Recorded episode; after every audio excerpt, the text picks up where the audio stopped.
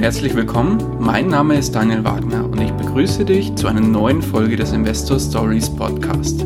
Erfahre von anderen Investoren, wie sie gestartet sind und welche Erfahrungen sie auf ihrem bisherigen Weg gemacht haben. Lass dich von ihren Geschichten, Strategien und Vorgehen inspirieren und schreibe deine persönliche Investor Story.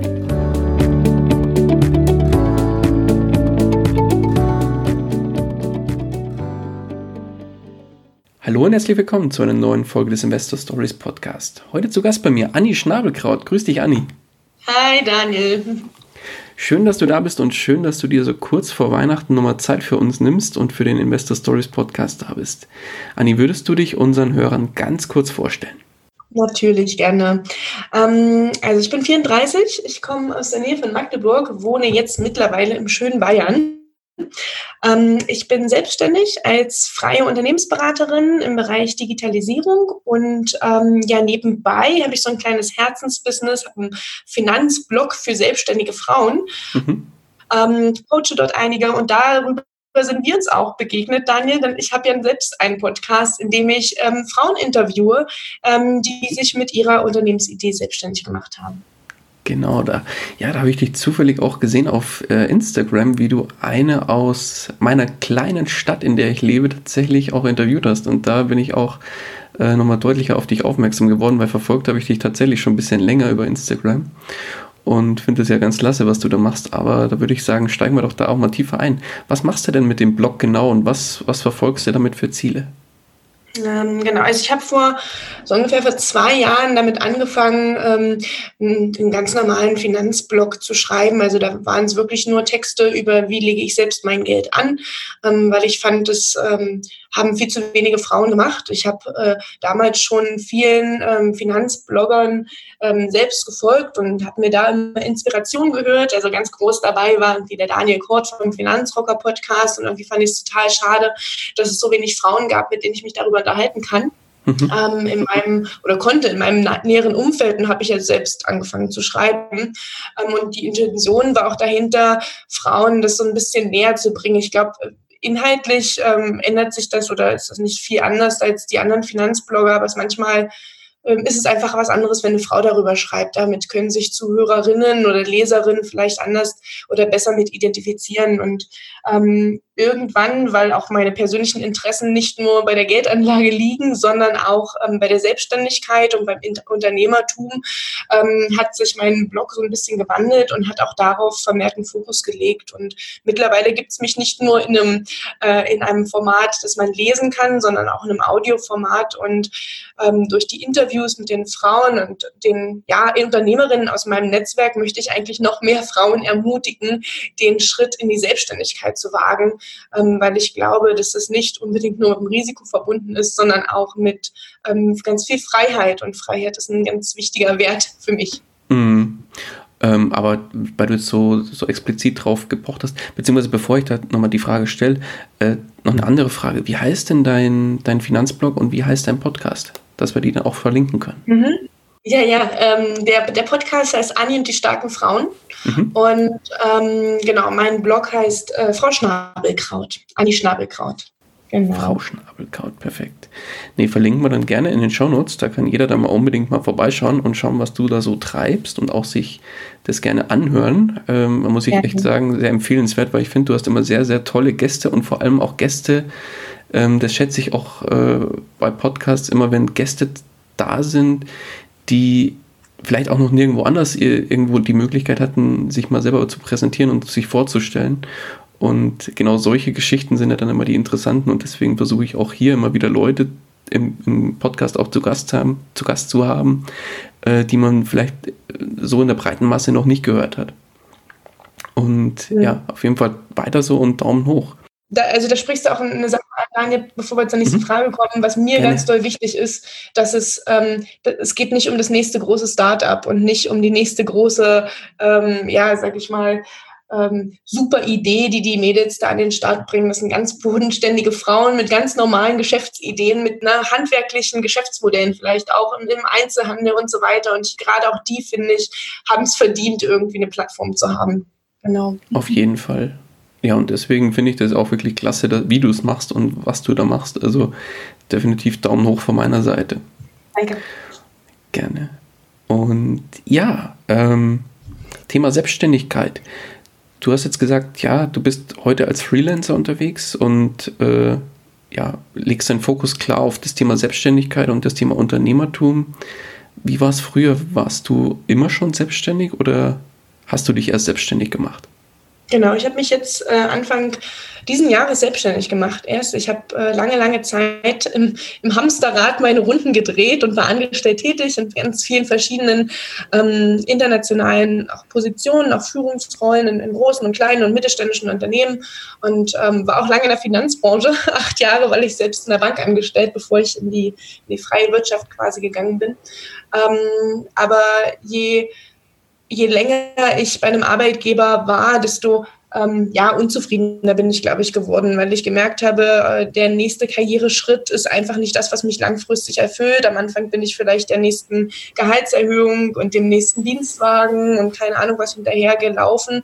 Und ähm, die Zeit, bis ich dann nicht mehr zufrieden war, wurde mit jeder neuen Position immer kürzer ähm, bis ich irgendwann gesagt habe, ich kann so nicht mehr weitermachen, nicht weil das Umfeld nicht toll ist. Ich hatte tolle Teamkollegen und tolle Chefs und auch äh, tolle Jobs und äh, tolle Firmen, bei denen ich gearbeitet hatte, ähm, mit denen ich immer noch einen super Kontakt pflege, doch ähm, für mich war es einfach nicht mehr das Richtige. Ich habe mich da ganz schön eingesperrt gefühlt und ja, dann habe ich von quasi jetzt auf gleich gekündigt und ähm, musste mich erstmal ähm, kurz akklimatisieren und habe mich jetzt selbstständig gemacht. Und Im Prinzip mache ich nicht mehr, als ich vorher auch gemacht habe. Ähm, aber jetzt als freie Mitarbeiterin ähm, und Beraterin in Unternehmen äh, zu ja, Digitalisierungsprojekten. Irgendwie wird ja alles digital heute, egal welcher Prozess im Unternehmen und es wird, wird, immer mehr gebraucht. Ähm, mhm. Und es läuft sehr gut. Ähm, man kriegt langfristige Projekte, ähm, entweder direkt durchs Netzwerk, das hilft mir auch unheimlich. Ähm, eine Investition in mein Netzwerk hat sich immer bezahlt gemacht, ähm, anderen Leuten zu helfen. Irgendwann kommt das zurück und ähm, ja, dadurch kriege ich auch heutzutage oder jetzt mittlerweile auch die, äh, die meisten Aufträge über mein äh, LinkedIn und Xing-Netzwerk, ähm, mhm. die mich dann zu bestimmten Themen einladen. Ähm, ja. Und das Beste daran, Daniel, ich kann fast immer remote arbeiten. Klar, zu manchen Themen muss ich zum Kunden äh, und muss vor Ort sein und ähm, lerne vielleicht auch nochmal neue Teamkollegen kennen, aber wenn der Auftrag klar ist, dann kann ich frei und selbstbestimmt ortsunabhängig arbeiten. Und ähm, das werde ich jetzt auch nutzen. Ich fliege jetzt äh, nächste Woche Sonntag oder diese Woche Sonntag ähm, vier Wochen nach Asien und entfliehe oh, so ein bisschen dem, dem bayerischen Winter und werde einfach meinen Laptop mitnehmen. Ähm, durch die Zeitverschiebung, klar, ist es ein bisschen schwierig mit den deutschen Kunden gerade, aber das ist, das ist mir das ist einfach wert, mich früher an den Strand legen, ausschlafen, was leckeres essen und zum Nachmittag, wenn die Sonne zu sehr brennt, setze ich mich ins Hotelzimmer oder in irgendeinen Coworking Space, mache setze mein Headset auf und mache den Laptop an und ähm, ja, arbeite. mhm. Cool. Ja, klingt spannend auf jeden Fall. Mhm. Hast du dich von heute auf morgen wirklich selbstständig gemacht oder war das lange geplant und hast vielleicht sogar schon nebenberuflich damit gestartet? Wie war es da bei dir? Ähm, also den Blog habe ich nebenbei schon vorher gemacht, während ich angestellt war. Aber dieser, dieser Schritt in die Selbstständigkeit war wirklich von jetzt auf gleich, hatte auch einen bestimmten Hintergrund. Ich, ähm, meine letzte Stelle hatte ich eine echt lange Kündigungsfrist. Ähm, und ähm, ich habe dann deshalb weil ich einfach nicht mehr abwarten wollte, diese lange Kündigungsfrist zum Ende der Probezeit selbst gekündigt. Das war meine einzige Möglichkeit, kurzfristig aus dem Vertrag rauszukommen. Mhm. Ähm, und ähm, das fiel mir super, super schwer. Aber das war einfach die richtige Entscheidung. Ich bin jetzt immer noch gern, gern gesehener Gast bei der Firma. Wir haben noch guten Kontakt mit meinem alten Chef und mit meinem alten Team. Aber es war für mich einfach der richtige Schritt. Es war natürlich am Anfang schwer, Daniel. Ich hatte natürlich die ersten zwei, drei Monate keinen Auftrag. Ne? Mhm. Ähm, ich äh, hab, musste mich erst mal finden und sagen, okay, was, was sind meine Stärken, was kann ich? Ähm, und habe ähm, über, ja, es gibt ja viele Freelancer-Webseiten, auf denen man sich ähm, erstmal Projekte suchen kann. Und weil mir aber diese Freiheit so wichtig war und nicht, nicht wieder irgendwie 40, 50, 60 Stunden irgendwo arbeiten wollte, wollte ich unbedingt ein Teilzeitprojekt haben und das war gar nicht so einfach zu finden. Genau, mhm. aber dann nach drei Monaten habe ich mein erstes Teilzeitprojekt gefunden. Ich hatte glücklicherweise durch meine guten Investitionen vorher genug Rücklage, ähm, so dass ich, äh, sage ich mal, auch die drei Monate gut überbrücken konnte. Und ähm, ja, seitdem äh, sind die Auftragsbücher voll, auch schon bis Ende nächsten Jahres 2020 und es läuft gut. Perfekt.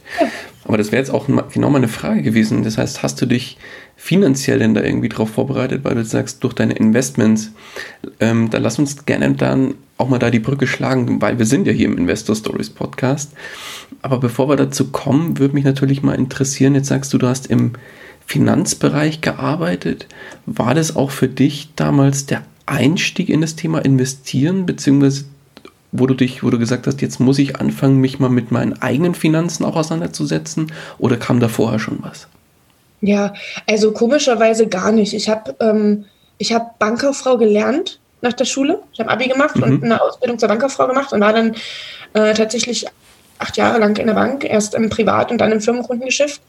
Ähm, habe auch mein Bankfachwirt nebenbei gemacht und nebenbei mein, mein, mein Wirtschaftsstudium. Und ich glaube, ich habe mich nie so wenig mit Finanzen beschäftigt wie in meiner Zeit zur Bank. ähm, also privat, muss man sagen. Ähm, klar, ich habe das, darüber bin ich sehr, sehr dankbar. Ich habe natürlich da das Wissen ja, ich weiß, wie funktioniert Börse, ich weiß, wie funktionieren Aktien. Ähm, mir war wichtig oder mir, mir war bewusst, wie, was muss ich bei Versicherungen, bei Krediten und so weiter beachten. Also das, was das Know-how dahinter, wie es alles funktioniert, das habe ich natürlich durch die, ähm, durch die Erfahrung in der Finanzbranche kennengelernt. Aber ich habe es so gut wie gar nicht auf mein privates Leben angewendet. Ich habe mir zwar relativ schnell eine Eigentumswohnung gekauft nach der Ausbildung zur Eigennutzung, ähm, aber da hörte es dann auch schon auf. Ähm, das Geld, was reinkam, ging auch wieder genauso schnell raus und ich habe mich erst tatsächlich nach meiner Zeit in der Finanzbranche, als ich dann ähm, nach Berlin bin und andere Stellen angenommen habe, mich da mehr mit mit mir und meinem, meinem privaten Leben und meinen Finanzen auseinandergesetzt, weil mir da dann das Thema Freiheit immer wichtiger wurde. Ähm, und dann haben eigentlich, ähm, ja, vor allem äh, so Finanzpodcasts ähm, wie vom Daniel Kurt, ähm, also vom Finanzdrucker, das waren so die, die mhm. Ähm, mich dann wieder dazu begleitet haben, zu sagen, okay, jetzt, eigentlich weißt du es doch, mach's doch mal. Ne? Aber was war so ein bisschen der Auslöser? Gab es da irgendeine bestimmte Situation oder ein bestimmtes Buch oder ein bestimmtes Gespräch mit irgendjemandem, der dich dazu veranlasst hat, da jetzt wirklich loszulegen? Oder wie kam es? Na, das war vielleicht so ein bisschen auch die Erkenntnis darüber, ähm, wenn ich so weitermache wie bisher, dann komme ich aus diesem Hamsterrad nicht raus. Ähm, wenn man immer nur so dem, äh, dem nächsten Gehaltscheck hinterherhechelt und nicht darauf achtet, ähm, wie man sein Geld ausgab, ähm, dann bleibt am Monatsende auch nicht so viel übrig. Und dann fühlt man sich in so einer Angestellten, in so einem Angestelltenverhältnis natürlich nochmal doppelt gefangen, weil man weiß, wenn man wollte, jetzt auf gleich kündigen, wie ich es jetzt tatsächlich gemacht habe vor kurzem, hätte ich damals mhm. nicht gekonnt, weil ich die Rücklagen nicht gehabt hätte. Und ähm, genau, das hat mir eigentlich so den, den Anstoß gegeben zu sagen, okay, ich muss einfach ein bisschen bewusster Geld ausgeben, ohne geizig und sparsam zu sein.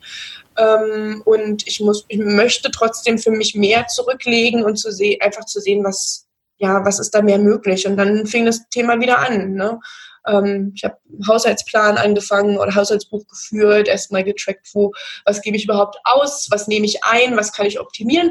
Und ähm, dann ging es ganz klassisch los mit ähm, Fondssparplänen, Einzeltiteln. Also das, was ich in der, in der Bank gelernt hatte, habe ich dann tatsächlich mal angewendet. Ah, sehr gut. Das heißt, was war das erste Investment, wo wirklich bewusst als Investment auch gedacht war und nicht, also ein Kauf Eigentumswohnung zur Eigennutzung ist ja kein klassisches Investment im, im Kopf, denke ich, oder? Sondern das war eher so ein, ja, ich kaufe mir was, damit ich drin wohnen kann. Genau, das war eigentlich so, ich kaufe mir was, damit ich drin wohnen kann. Ich hatte äh, nach der Ausbildung direkt gekauft, weil ich eine größere Wohnung nach der Ausbildung wollte und ich fand die Mieten zu hoch und habe gesagt, nee, wenn ich da aus, ausziehe aus einer Mietwohnung, da gehört mir noch nicht mehr der Klingelknopf. Ähm, also kaufe ich mir lieber Eigentum. Und ähm, genau, das habe ich aber gar nicht so als Investment gesehen, weil ich hätte ja die, die Ausgabe so ohnehin gehabt, eine Miete oder jetzt einen Kredit abzubezahlen.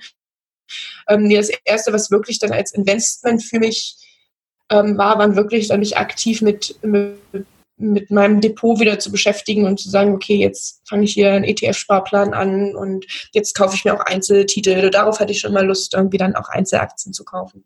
Mhm. Und äh, weißt du noch, welche Einzelaktien dann die ersten waren? Und vielleicht auch warum? Die erste Einzelaktie, ähm, das kann ich dir, glaube ich, gar nicht mehr sagen. Die, damals damals habe ich ganz viel hin und her probiert. gekauft, verkauft, ähm, erstmal gucken, wie komme ich damit klar, dass der Wert steigt, Wert fällt. Ähm, damit habe ich, glaube ich, ganz, ganz viel rumexperimentiert. Ähm, genau. Ja. Und dann lass uns mal ein bisschen ins Heute schauen. Was machst du heute, um dein Geld, sage ich mal, für dich arbeiten zu lassen? Ja, heute experimentiere ich gar nicht mehr. Heute, glaube ich, investiere ich nicht mehr als fünf, mehr als fünf Minuten pro Monat ähm, für, für meine Investments. Ähm, mhm. Ich äh, ja, ich habe mein, mein Depot, da sind Einzelaktien drinne, ähm, sind ETFs drinne und ähm, ich habe so eine kleine Shopping-List äh, immer mal wieder, wenn mir irgendein Wert entgegenkommt, wo ich sage, den finde ich spannend, den finde ich interessant, das habe ich woanders gelesen, dann kommt der da drauf. Und wenn genug Geld am Monatsende da ist, dann sage ich, okay, dann äh, wird es ein neuer Titel oder ich kaufe einen anderen Titel, den ich gut finde, nach, weil er vielleicht gerade irgendwie gefallen ist. Ähm, genau, meine Fondssparpläne laufen automatisch. Da überprüfe, die überprüfe ich maximal einmal im, im Quartal oder halben Jahr. Wenn ich sage, okay, ich habe irgendwie wieder Geld eingespart, kann ich die Sparbeiträge erhöhen. Ähm, oder mache ich einen neuen, weil ich irgendwas Neues gefunden habe, wo ich gerne reinsparen möchte. Mhm. Genau, und als, ähm, ja, und dann habe ich halt noch ein paar Peer-to-Peer-Kredite. Ähm, da habe ich jetzt vor zwei Jahren mit angefangen nachdem ich äh, ja das Buch von Lars Robbe gelesen habe und seinen Blog da verfolge. Ähm, genau, passives Einkommen mit Peer-to-Peer-Krediten. Mhm. Seitdem bin ich auch da investiert. Ja, und viel mehr gibt es gar nicht. Okay, und deine Wohnung, hast du die noch oder ist die verkauft? Nee, die habe ich tatsächlich, die habe ich verkauft. Ich habe die 2008 gekauft, gerade kurz vorm Crash. Da hatte ich natürlich noch schön hohe Kreditzinsen. Und ähm, genau, die habe ich, ähm, als ich dann ähm, Jahre später nach Berlin gegangen bin, habe ich die verkauft und habe letztendlich unterm Strich die ganzen Jahre da plus minus null drin gewohnt ähm, durch den Gewinn, also die Preise sind ja dann irgendwann gestiegen durch den niedrigen Zinssatz, konnte ich natürlich einen viel, viel höheren Verkaufspreis generieren und äh, damit konnte ich auch die Vorfälligkeitsentschädigung ausgleichen und dann war es letztendlich plus minus null. Mhm. Ähm, genau, Immobilien habe ich nicht mehr äh, äh, ach so, ergänzend zu meinem Portfolio natürlich noch ein vernünftiges Tagesgeldkonto, weil das ist in der Selbstständigkeit umso wichtiger, da eine gewisse Rücklage frei verfügbar zu haben, mit der ich auch über drei bis auch sechs Monate komme. Ähm, denn wenn ich mal krank ausfall oder wenn ich mal kein Projekt kriege oder sich da irgendwas ändert beim Auftraggeber, dann brauche ich da natürlich ein Stück weit mehr als im Angestelltenverhältnis noch ähm, ja, finanzielle Flexibilität. Also das ist auch noch ein wichtiger Baustein ähm, gerade als Selbstständige. Okay, und äh, dann lass uns noch mal auf deine, deine Aktienauswahl kurz schauen. Mhm. Weil das finde ich immer ganz spannend. Es gibt ja welche, gibt ja zum, entweder gibt es Leute, die sagen, ich kaufe einfach blind, auf, also überspitzt gesagt, mhm. und es gibt Leute, die mh, mm, machen daraus für mich gefühlt deine Wissenschaft. Wo bist du da äh, angesiedelt? Oh, ich bin überhaupt nicht bei der Wissenschaft. Ähm, ich ich habe, ich glaube, knapp zehn Einzelwerte. Ähm, und das ist natürlich jetzt noch kein so ein großer großer Rahmen, wo ich jetzt sagen kann, da kann ich jetzt super nach Region, Branche und so weiter diversifizieren. Das, das ist aktuell noch nicht ganz ausgeglichen. Da würde ich oder da werde ich zukünftig ein Stück weit mehr drauf achten. Ähm, ich ja, schau drauf, okay, welche Werte interessieren mich, weil ich die, weil mir die irgendwie über über den Weg laufen. Ähm, zum Beispiel mache ich gerade sehr, sehr viele Digitalisierungsprojekte für eine Personalmanagement-Software, die nennt sich Workday. Und Workday mhm. ist seit 2015 am Markt in Deutschland, ähm, auch quasi mit ihren, mit ihren Softwareprodukten und viele, viele große Firmen ähm, führen diese Software ein. Darum gibt es auch gerade super viel Bedarf an Freelancern, die das unterstützen, weil es da so wenige Leute auf, ähm, bisher gibt im Dachraum, die das können. Und ähm, ja, ich äh, habe mit der Software schon gearbeitet und ich bin jetzt mittlerweile in meinem dritten Workday-Projekt. Ähm, und es macht mir so super viel Spaß. Von denen habe ich natürlich Aktien gekauft. Ähm, ansonsten achte ich eher auf, mittlerweile eher auf Dividendenwerte. Ähm, da gucke ich, da beschäftige ich mich aber wenig mit, äh, ja, was sind das für Werte? Ich spicke meistens beim Christian Röhl, beim Dividendenadel, ähm, schaue mir regelmäßig seine Listen an und ähm, ja, sowas wie klassisch LVMA, ähm, sowas würde ich dann kaufen oder habe ich im Depot und dann, ja, genau, richte ich mich eher äh, nach den Leuten, die den ganzen Tag nichts anderes machen und vertraue denen. Mhm. Das glaube ich, auch keine schlechte Strategie an der Stelle. Also warum sollten wir äh, irgendwie da was, äh, das, das, das, Rad neu erfinden, wenn es das Ganze schon irgendwo gibt? Mhm. Genau. Nee, sehr gut. Dann lass uns mal kurz einmal von oben drauf schauen. Wie ähm, setzt sich das denn prozentual zusammen? Weil ich habe jetzt aufgeschrieben Aktien, P2P-Kredite und ETFs und natürlich auch das Cash. Ja, also ich habe so also 15 Prozent des äh, Cash ähm, liegt irgendwie rum. Auf, da ist, nehme ich jetzt mal nur mein privates Geld, ne? Alles sowas auf, nicht, ja, auf dem Geschäftskonto, das habe ich separat, da ist natürlich noch mehr Cash, aber da äh, habe ich ja Einnahmen und Ausgaben und da die Steuerrücklagen für Umsatz und ähm, Einkommensteuer, die, die zähle ich mal nicht mit. Also privates Vermögen sind so ungefähr 15 Prozent Cash, Peer-to-Peer-Kredite so 10, 10 bis 15 Prozent, das schwankt immer mal. Mhm. Ähm, und ja, der Rest, also mal 10% Peer-to-Peer und 15 frei verfügbar nehmen, sind so 75% Einzelaktien und ETFs. Und genau, wenn ich mir das Depot angucke, da sind so, ich würde sagen, 30% ETFs und der Rest Einzeltitel. Okay. Also nur die 25, von den 75 Prozent. Mhm. Nee, passt. 30, 70 auf. Mhm. Also großer Anteil eigentlich mit Fokus auf Aktien. Genau. Mhm. Ähm, dann natürlich die spannende Frage, woher kam denn das Geld für, das, für deine Investitionen? Ist das wirklich, ich, ich nenne es mal müh, mühsam ähm, vom, von deinem Einnahmen erspart oder ja. war das zum Beispiel aus dem Wohnungsverkauf äh, oder wie sieht es da aus? Das war wirklich, das war ist dann wirklich erspartes Geld. Also ich habe ähm, geschaut, was kann ich auch irgendwie, ähm, ja, was kann ich einsparen, ne? welche, welche Ausgaben brauche ich wirklich ohne, ohne da der mega Sparfuchs zu sein, einfach nur bewusst Geld auszugeben. Und ähm, vieles, vieles kommt wirklich, indem ich mir das einfach monatlich zurücklege. Und ähm, genau, in die, in die ETFs läuft sowieso die, laufen sowieso die Sparpläne. Da kommen, sind jetzt nochmal welche dazugekommen. Jetzt Anfang des Jahres ähm, habe ich dann nochmal zwei neue aufgesetzt, gerade gestern. Und ähm, Genau, und ansonsten, wenn ein, ein, größerer Betrag auf dem Tagesgeldkonto war, dann habe ich mir Einzeltitel gekauft. Und mittlerweile bin ich auch nicht mehr so viel am Traden wie früher, noch als ich viel ausprobiert habe, gekauft und verkauft. Mittlerweile ist es tatsächlich so, einmal gekauft, gucke ich da eigentlich nicht wieder drauf und ähm, lasse es einfach liegen. Mhm. Warum? Ähm, ich brauchte vor ein paar Jahren ein Gefühl dafür, wie entwickelt sich das und habe selbst mich viel ausprobiert mit dem Traden. Ähm, nicht, weil ich äh, irgendwie da kurzfristig Kursgewinne ähm, erzielen wollte, einfach weil ich ähm, erstmal klarkommen musste mit dem Gefühl, ähm, dass dort das Geld heute mehr und morgen weniger wert ist. Mittlerweile ähm, habe ich da so die Arschruhe weg, würde ich sagen, dass, äh, dass mir das äh, egal ist, wie sich das entwickelt und ich da wirklich ganz, ganz selten drauf gucke und mich da gar nicht groß von beeindrucken lasse. Ähm, weil ich langfristig halt anlegen will und nur Geld in mein Depot packe, was ich auch tatsächlich jetzt nicht brauche, weil ich genug Puffer auf dem Tagesgeldkonto oder in meinem Geschäftskonto habe, wo ich weiß, da komme ich mit den Ausgaben jetzt hin. Und auch wenn es unvorhersehbare Ausgaben sind, da ist das Geld auf jeden Fall kurzfristig zur Verfügung. Und das ist eine Sache, die soll mich langfristig finanziell ähm, freier machen ähm, darum gucke ich auch mehr jetzt auf Dividendentitel und äh, das wäre eher kontraproduktiv, wenn ich die ständig wieder verkaufen würde. Also einfach rein da draufsetzen und gut. Ne, klar, verstanden. Okay, sehr gut.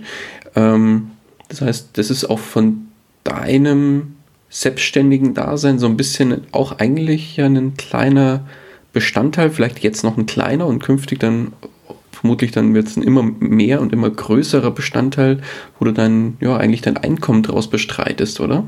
Ja, ich sag mal, das ist ja der, das Ziel vieler Investoren, wenn sie auf Dividendentitel achten, ähm, da einfach regelmäßig Einnahmen zu erzielen man muss man nur beim, beim, beim Alex Dividendenfischer schauen, äh, äh reich mit äh, Plan, der ähm, äh, dem, dem verfolge ich auch immer viel, der, der macht auch viel, gerade in dem Bereich. Und das ist schon klar, neben, neben einem Hebel ähm, der Selbstständigkeit, wo man vielleicht auch kurzfristig mehr Geld verdienen kann, ähm, mit auch anderen skalierbaren Geschäftsmodellen vielleicht ähm, als im Angestelltenverhältnis, ist äh, trotzdem ein Baustein für ähm, eine gewisse Art von passivem Einkommen. Klar, ich muss mir vorher Gedanken machen, welchen Titel wähle ich aus und ich muss den tatsächlich kaufen und gucke da vielleicht auch einmal im Jahr wieder drüber.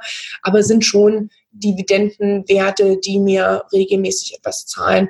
Und ähm, ja, da schaue ich schon auch, ähm, was, was ich da äh, für Investments tätigen kann, dass mich das ein Stück weit auch später in der Selbstständigkeit entlastet, wenn ich mehr Einnahmen über mein Depot habe ähm, und nicht nur, weil ich meine Zeit gegen Geld tausche. Mhm. Ähm, jetzt sagst du, deine ETF-Sparpläne laufen automatisch.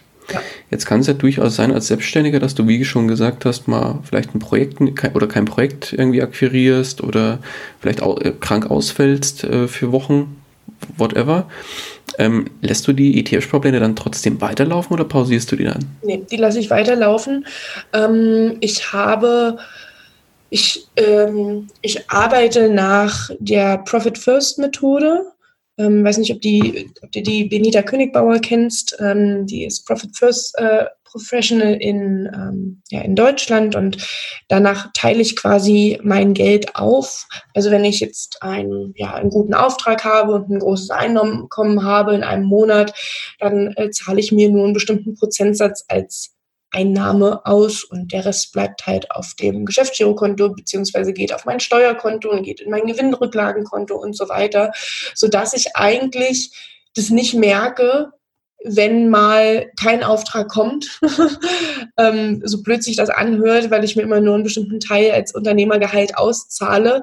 Und auch wenn ich das nicht mehr vom äh, Geschäftsgirokonto könnte, weil da vielleicht kein Geld mehr liegt vom letzten Auftrag, dann habe ich immer noch ähm, mein Tagesgeldkonto, ähm, wo für drei bis sechs Monate ähm, Geld liegt und dann würde ich mir von dort mein Unternehmergehalt auszahlen auf mein Girokonto und dann können meine Sparpläne weiterlaufen wie bisher. Dann fühlt sich das auch irgendwie nicht so an, als ob kein Geld reinkommt und mit ein mhm. bisschen mhm. weniger Druck ist es auch viel leichter, einen neuen Auftrag wiederzubekommen. Das stimmt, eigentlich ja clever. Das heißt, du, hm, ich sage jetzt mal ganz blöd gesagt, du kriegst 20.000 Euro für einen Auftrag in dem Monat jetzt ausbezahlt als äh, ja, als, als, als Lohn, nenne ich es mal Anführungszeichen. Genau. Und davon zahlst du dir aber nicht die 20.000 voll aus, sondern machst es so häppchenweise über die Monate verteilt. Genau.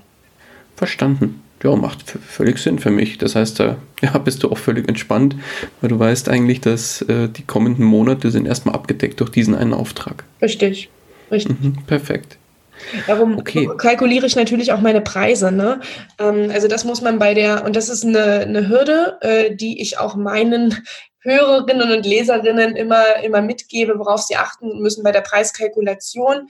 Gerade weil man als Selbstständige nicht immer 100 Prozent ausgelastet ist, muss man in die Preise natürlich schon einkalkulieren, ähm, dass es auch Zeiten geben wird, in denen weniger reinkommt und ähm, in denen man nicht arbeiten kann oder arbeitet, aus welchem Grund auch immer.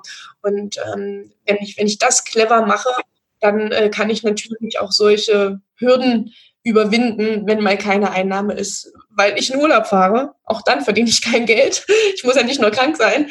Ähm, äh, ne, das, das ist, glaube ich, wichtig, dass man nicht einfach nur danach seine Preise bemisst in der Selbstständigkeit und dann vielleicht äh, super, super günstig ist im Vergleich zur Konkurrenz.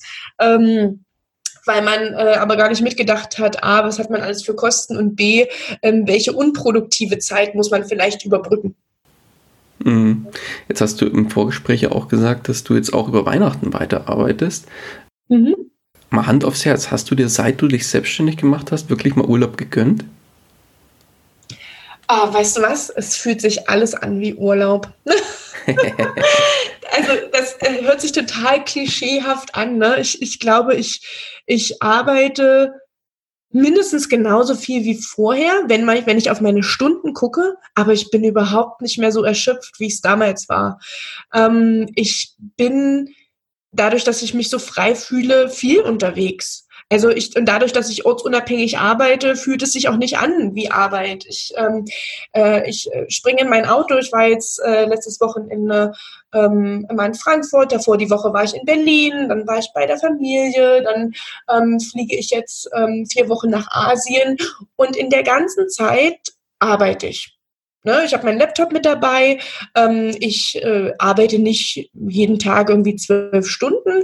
Ähm, es kommt auf den Auftrag drauf an. Jetzt diese Woche sind es irgendwie immer nur äh, zwei bis vier Stunden am Tag. Früh zwei Stunden, abends zwei Stunden. Ähm, habe ich ein paar Calls mit durch die verschiedenen Zeitzonen. Ähm, muss ich das ein bisschen splitten.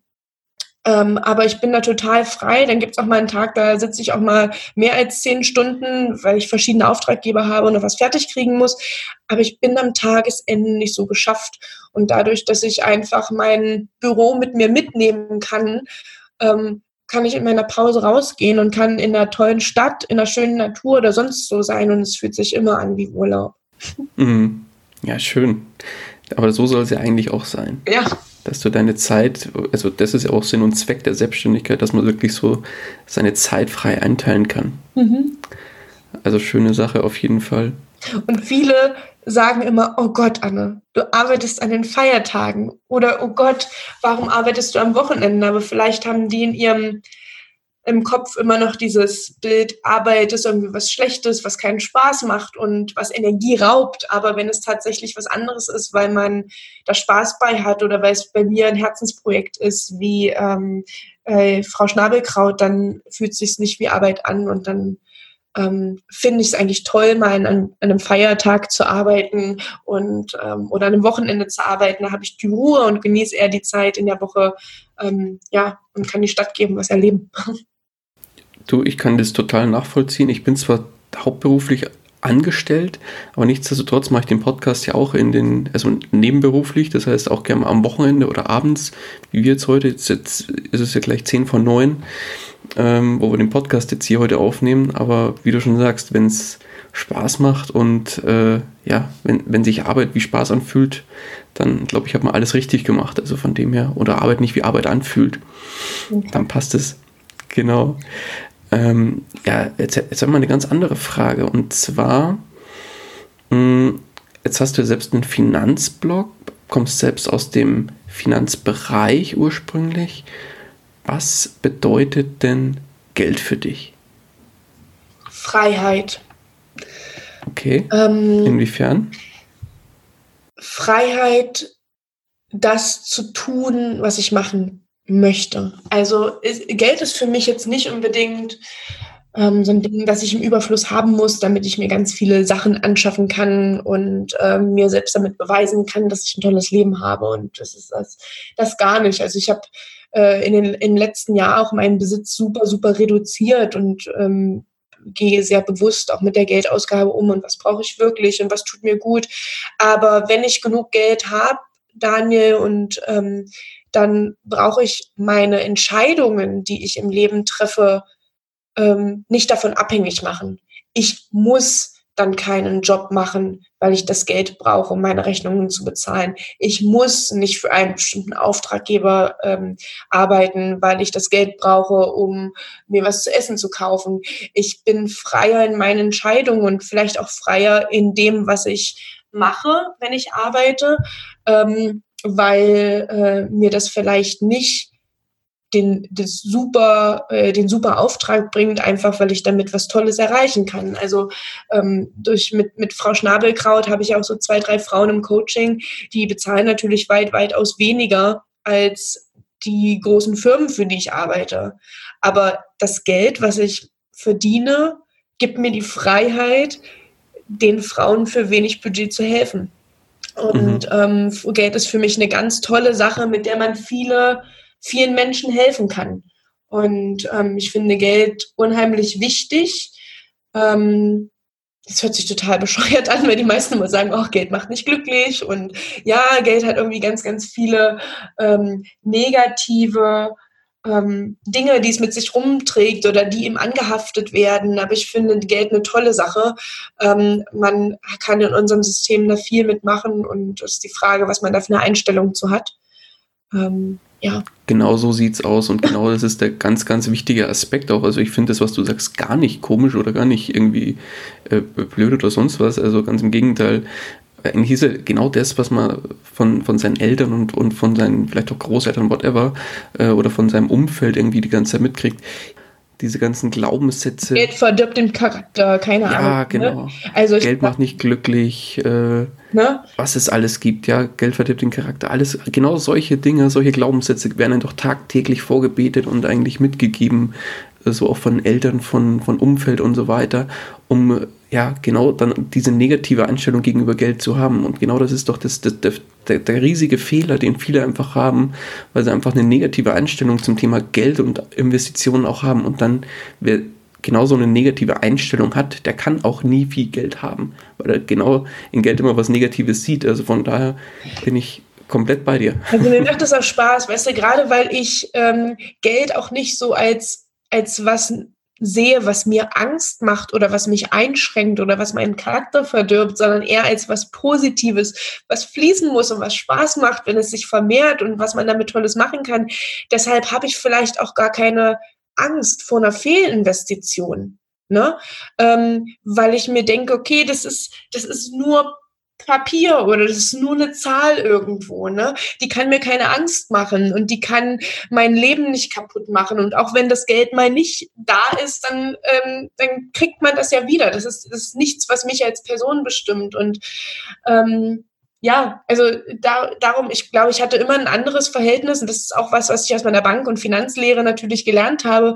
Ähm, für mich war das gerade nach der Ausbildung, wenn ich unten an der Kasse stand und den Kassenabschluss machen musste und da, keine Ahnung, hunderte, tausende von Euro auf dem Tisch lagen. Ich wollte einfach nur schnell Feierabend machen und habe das Geld gezählt.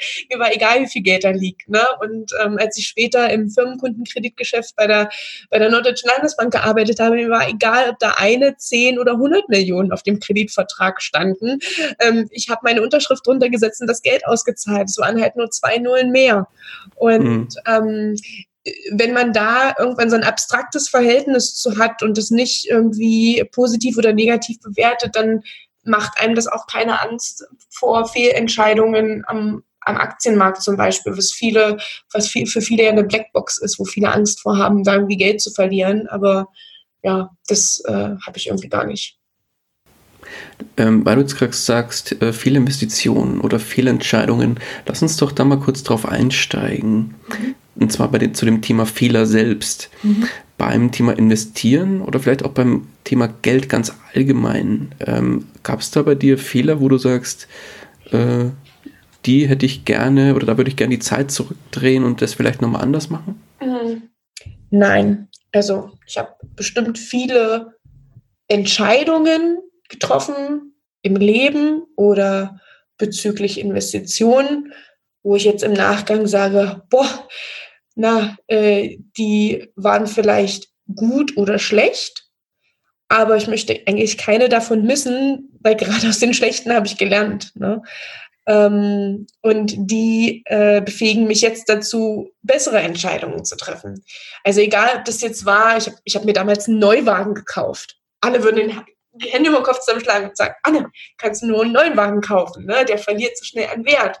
Ähm, ja, das weiß ich jetzt auch. Und das habe ich vielleicht auch vorher gewusst, aber ich wollte den haben und ich habe mich damit gut gefühlt. Und ich würde jetzt, glaube ich, keinen Neuwagen mehr kaufen, aber ich fahre den immer noch und ich weiß, was ich an dem habe und ähm, ich mag den gerne und ich bin kein Mensch, der zurückguckt und bereut, sondern der einfach sagt, okay, hast du damals gemacht, das Geld ist jetzt weg, da kannst du dich, da kannst du dich jetzt hinsetzen und heulen oder kannst einfach sagen, gut, beim nächsten Mal wird es ein Gebrauchter. Mm, wenn du so zurückschaust und sagst, du hast jetzt ja viele, viele kleine Fehler vielleicht gemacht, was, was von den Fehlern war der größte, wo du sagst, der, oh, der hat wirklich in sich gehabt? Kein Ehevertrag. ähm, ich weiß gar nicht, in welchem Buch ich das neulich gelesen oder gehört hatte, ähm, wo es auch darum ging, welche, ja, welche Finanzentscheidungen ähm, soll man lassen oder wer das gesagt hat. Ich glaube, das hat der Gerald Hörhan neulich gesagt. Den hatte ich im okay. Podcast gehört, dieser Immobilieninvestor, was man auf keinen mhm. Fall machen sollte ähm, bezüglich der, Immo äh, der, der Finanzen und was einem am meisten mit Geld kostet. Und das sind Hochzeiten. ähm, ich glaube, darauf würde ich beim nächsten Mal verzichten. Aber das ist ein anderes Thema. Ähm, nee, eigentlich kann ich gar nicht sagen, was meine größte, was mein größter Fehler war. Ich glaube, mein, ach so, ja, doch, mein größter Fehler war vielleicht nicht, nicht früh genug damit anzufangen oder, oder erst so spät damit anzufangen, überhaupt Sachen im, im Finanzgeschäft zu probieren. Mhm. Dass ich dann irgendwann erst nach meiner Finanzzeit damit angefangen habe, tatsächlich war die ganze Probierphase, hat natürlich ein bisschen gedauert und das kostet auch ein bisschen Rendite. Ähm, ich glaube, das könnte ich, hätte ich eher machen können. Da bin ich voll bei dir. Witzigerweise, ich komme auch aus dem Bankbereich, war auch Bankkaufmann gelernt übrigens. und äh, witzigerweise habe ich genau wie du auch während meiner Bankkaufmannszeit noch nie so wenig für meine Finanzen gemacht, äh, obwohl man es genau andersrum eigentlich vermuten würde. Und äh, es war tatsächlich bei mir auch genauso. Also auch mein, in Anführungszeichen, größter Fehler war wirklich so spät erst anzufangen. Aber ich sage auch immer lieber spät als nie und lieber bin ich gerne ein Spätzünder und äh, gebe dafür jetzt Gas, ja, an, anstatt jetzt wirklich ein, irgendwann in 10 Jahren oder 20 Jahren dann nochmal äh, zu bereuen. Genau, sicher mhm. Lass das Blatt mal umdrehen. Was war der größte Erfolg? Ah, ich glaube, ähm, der größte Erfolg oder sage ich mal, meine beste Entscheidung war eigentlich in, A, in mich zu investieren, ähm, Zeit und Geld im Sinne von Ausbildungen. Studium habe ich nebenbei gemacht, habe ich bezahlt. Ich mache irgendwie jedes Jahr irgendeine Weiterbildung mit ähm, weil ich das brauche, was Neues zu lernen und ähm, irgendwie dabei zu sein. Und ich interessiere mich jetzt mittlerweile viel, viel mehr für Themen als noch damals zur Schulzeit. Ähm, das sind meine besten Investitionen und ich glaube, das führte auch zu den größten Erfolgen, nämlich mich in meiner Persönlichkeit weiterzuentwickeln. Und dazu ist das Zertifikat, was du am Ende bekommst, eigentlich völlig Banane, was das ist. Das ist total egal die Leute, die ich aber in solchen Weiterbildungen kennengelernt habe und die Themen, mit denen ich mich beschäftigte und meinen Horizont, den ich dadurch erweitert habe, egal was es für ein Thema war, die haben mich, mich zu dem gemacht, was ich jetzt heute bin. Und ähm, da, da bin ich super dankbar für. Und ähm, ich glaube, das gibt mir jetzt auch so schnell den Erfolg in der, in der Selbstständigkeit und das gibt mir ähm, auch so gute Rückmeldungen ähm, bei meinem Frau Schnabelkraut-Blog und ähm, bei den Frauen, die ich mit meinem Podcast motiviere, ähm, auch in die Selbstständigkeit zu sehen, weil die, weil die merken, es muss nicht schwer sein, es kann leicht sein und dass man nur selbst dafür verantwortlich und das, was man zwischen zwei seinen, seinen zwei Ohren denkt. Und ähm, ja, ich glaube, das ist mein größter Erfolg, dass ich mich auf meinem Weg, ähm, dass ich nicht stehen geblieben bin, ähm, auf, auf dem Weg verliert man natürlich viele Freunde und Bekannte, weil die sich in andere Richtungen entwickeln oder irgendwo stehen bleiben, wo man selbst nicht stehen bleiben möchte. Ähm, aber in mir ist das, das ist für mich mein größter Erfolg. Schön. Hm. Ja, lass mal die Uhr jetzt ein bisschen nach vorne drehen. Jetzt hast du dich ja erst vor kurzem in Anführungszeichen selbstständig gemacht. Mhm. Ähm, wo geht die Reise noch hin? Sowohl finanziell als auch mit der Selbstständigkeit? Ähm, also die Selbstständigkeit so, das ortsunabhängige Arbeiten macht mir viel Spaß. Ich glaube, ich kann mir das noch gut vorstellen für die nächsten Jahre. Nicht für immer, weil ähm, irgendwann äh, wird's baue ich mir, da würde ich mir nur mein eigenes Hamsterrad bauen, wenn ich jetzt genauso weitermache und nur Aufträge annehme, ähm, wo ich weiß, da tausche ich, äh, tausche ich klassisch meine Zeit gegen das Geld, weil ich habe meine Stundensätze und habe meine Tagessätze. Für mich zählt aber zum Schluss das Ergebnis und nicht nur, ähm, wie viele Stunden ich irgendwo ab irgendwas mache. Ähm, also das werde ich definitiv jetzt aktuell noch weitermachen, aber langfristig habe ich einfach Lust, mich in vielen Sachen auszuprobieren, ähm, mich mit vielen tollen Leuten ähm, zu ver vernetzen. Ich habe tolle Geschäftsideen selber. Ähm, ich habe tolle Frauen, die ich durch meinen Blog kennenlerne und durch meinen Podcast kennenlerne, die auch tolle Geschäftsideen haben. Und vielleicht bin ich eine Art Business Angel für Frauen irgendwann ähm, und unterstütze deren ähm, ja, Gründungsgeschichten und ähm, ja, äh, baue einfach Produkte ähm, oder, oder Sachen, die die brauchen in ihrer Selbstständigkeit. Also das ist so ein bisschen meine Herzensmission, noch mehr Frauen mhm. dazu befähigen, freier zu sein. Ähm, ich glaube, viele Frauen denken, dass ähm, eine Selbstständigkeit ein zu großes Risiko ist, gerade wenn man Familie hat, dass es ähm, zu viel Arbeit ist, gerade wenn man Kinder hat. Aber genau das Gegenteil ist der Fall, weil man da sein eigener Chef ist. Und wenn man es clever macht, man muss es nicht unbedingt immer alleine machen, dann kann man genauso frei sein, wie man es braucht, um sich und seine Familie ähm, für sich und seine Familie da zu sein, ohne von einem Mann abhängig zu sein. Nicht, dass ich das um Gottes Willen nicht will, denn den Mann nicht verurteilen. Ich finde, Frau und Mann sollten äh, nehmen beide eine wichtige Rolle in einer, in einer Beziehung ein. Ähm, aber es kann ja sonst irgendwo was sein, ne? dass es dem Mann nicht gut geht oder dass, dass man einfach aus welchem Grund auch immer alleine sein, äh, alleine sein Leben bestreiten muss. Und ähm, da sehe ich mich eigentlich in Zukunft, nicht nur für mich zu arbeiten, sondern irgendwie ähm, anderen Frauen Mut zu machen, ähnlichen Schritt zu machen. Und wenn sie erstmal über eine Freelancer-Tätigkeit oder eine Selbstständigkeit zur Unternehmerin werden. Also das ist, glaube ich, mein Ziel, Unternehmerin werden. Mhm. Okay, schön. Bin ich immer gespannt, was wir von dir noch hören werden. Ich werde auf jeden Fall das Ganze auf jeden Fall mit deinem Podcast weiterverfolgen, deinem Blog weiterverfolgen und dann schauen wir weiter, was sich da in den nächsten Jahren daraus entwickeln wird. Ja. Mhm. Aber jetzt hast du gesagt, du investierst auch gerne in dich selbst. Mhm. Spielt da auch das Thema Bücher und ich sage jetzt mal Fortbildungen in Form von zum Beispiel Online-Kursen oder ähnliches äh, eine Rolle? Ähm, ja, ich ähm, Online-Kurse nicht, in, nicht immer. Ähm, also ich nehme wirklich klassische Weiterbildungen teilweise ähm, in, in Kauf oder ja, nehme daran teil. Aktuell ähm, kann ich dir gerne nachher nochmal den Link schicken, mache ich eine, eine Ausbildung zum Business Coach. Ich weiß, Coach kann sich irgendwie jeder schimpfen und der Begriff Coach ist auch nicht, nicht geschützt, ähm, aber das ist ein, äh, eine tolle Unternehmensgruppe, die da echt ein, vom Portfolio eine super Sache anbieten. Das, das, geht jetzt ein Jahr lang, das mache ich einmal im Monat, ein Wochenende in München, das ist aber vor Ort. Ähm, richtig quasi Klassenunterricht.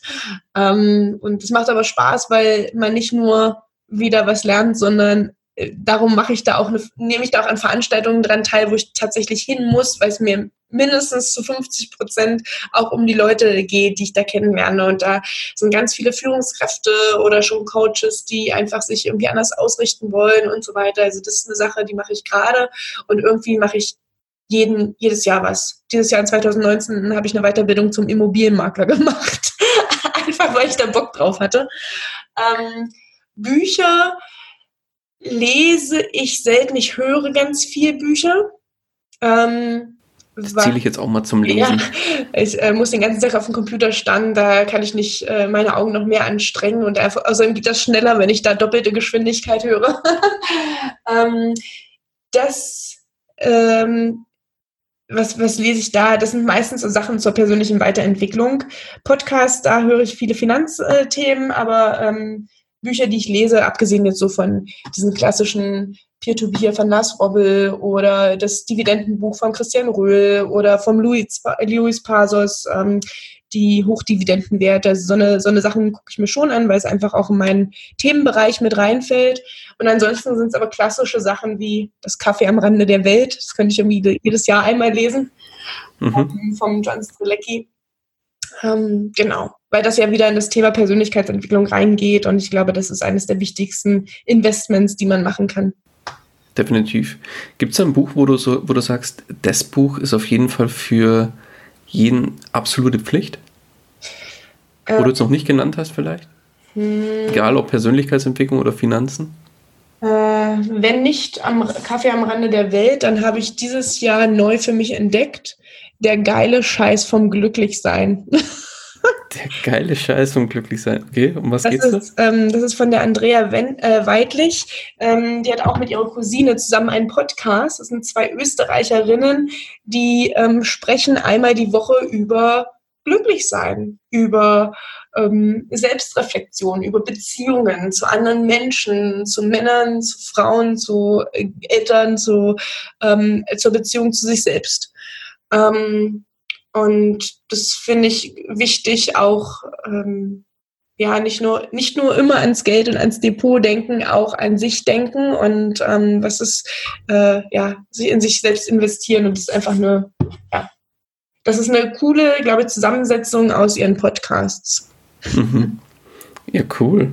Der geile Scheiß von Glücklichsein. Ja. Alles klar, den werden wir auf jeden Fall mal verlinken, weil der, der klingt cool, der Titel. ja.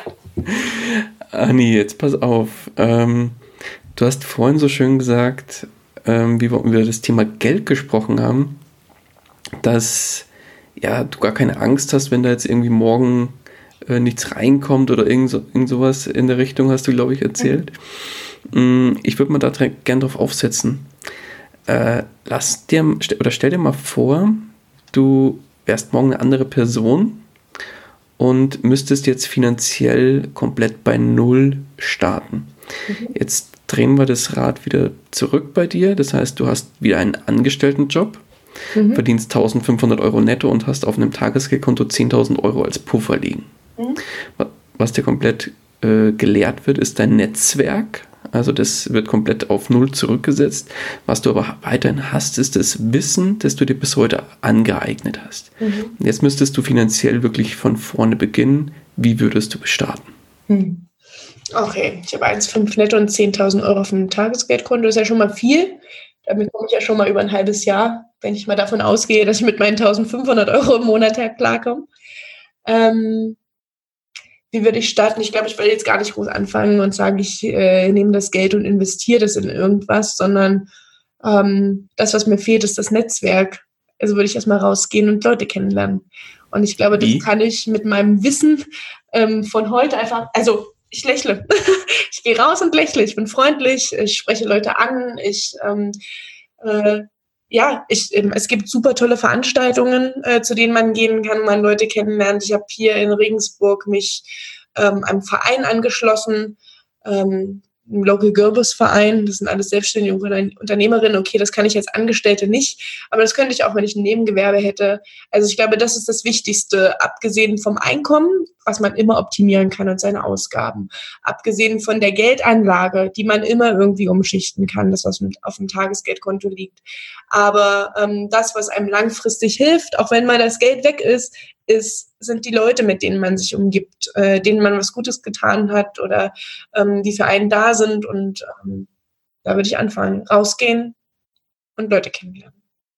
Freundlich sein, Komplimente machen, ähm, mit einem Lächeln durchs Leben gehen und dann äh, dauert es gar nicht lang. Fahr mal allein in Urlaub, ähm, wenn du einfach nett zum, zur Rezeptionistin bist ähm, und mit dem Lächeln ins Restaurant gehst, dann ähm, dann grüßen die dich schon, wenn du das zweite Mal hingehst und dann ja, lernt man ganz, ganz schnell Leute kennen.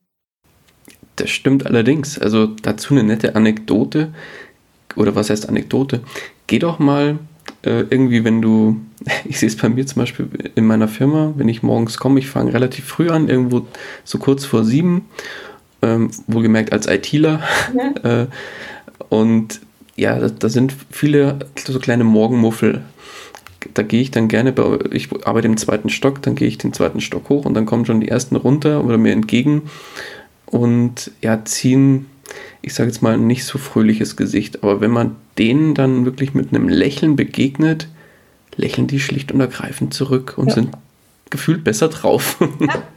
Das, das Aber es ist Fakt, geh mit einem Lächeln durchs Leben und das, das Leben lächelt zurück. Also das finde ich eigentlich immer ganz nett. Ja. Von daher bin ich voll bei dir. Anni, jetzt kommen wir, würde ich sagen, auch langsam zum Ende. Wir kratzen schon bald an der Stunde. Also die Stunde haben wir schon bald geschafft. Uh. Kurz und schmerzlos, oder? Auf jeden Fall. nee, äh, wer hätte es gedacht, ja. Ähm, aber so schnell kann es gehen, wenn man ja eigentlich ein nettes Gespräch hat. Ähm, Anni, wenn jetzt eine Einsteigerin auf dich zukommt, vielleicht zum Beispiel über deinen Blog oder so und sagt, Anni, ich würde gerne morgen irgendwie mit, mit dem Thema Finanzen oder mit dem Thema Investments starten, weiß aber nicht wirklich wie. Gib mir doch mal einen kurzen, knackigen Rat mit auf dem Weg. Wie soll ich starten? Einfach machen. Einfach machen. Ähm, die Leute haben so viel Angst, Sachen auszuprobieren. Und es kommen so viele Frauen genauso zu mir und sagen, mhm. ich weiß nicht, was ich machen soll. Und wenn ich mich zwei Minuten mit denen unterhalte, dann merke ich, die haben schon tausend Bücher gelesen, die haben schon tausend Blogs gelesen, die haben schon super viele Podcasts gelesen, die wissen eigentlich, wie es funktioniert. Die trauen sich bloß nicht. Einfach zu sagen, okay, ich will was mit Aktien probieren, vielleicht weiß ich noch nicht, wie es geht, aber ich habe schon mal gehört, da brauche ich ein Depot. Okay, zur Bank, online, Depotantrag ausfüllen. Das sind drei Klicks ähm, und einfach machen. Und äh, sich mit, und das zweite Wichtige, sich andere Frauen suchen, die es entweder schon gemacht haben oder auch machen wollen und es gemeinsam machen, austauschen und darüber sprechen und es thematisieren und nicht das Thema so Geld unter den Tisch kehren. Einfach machen.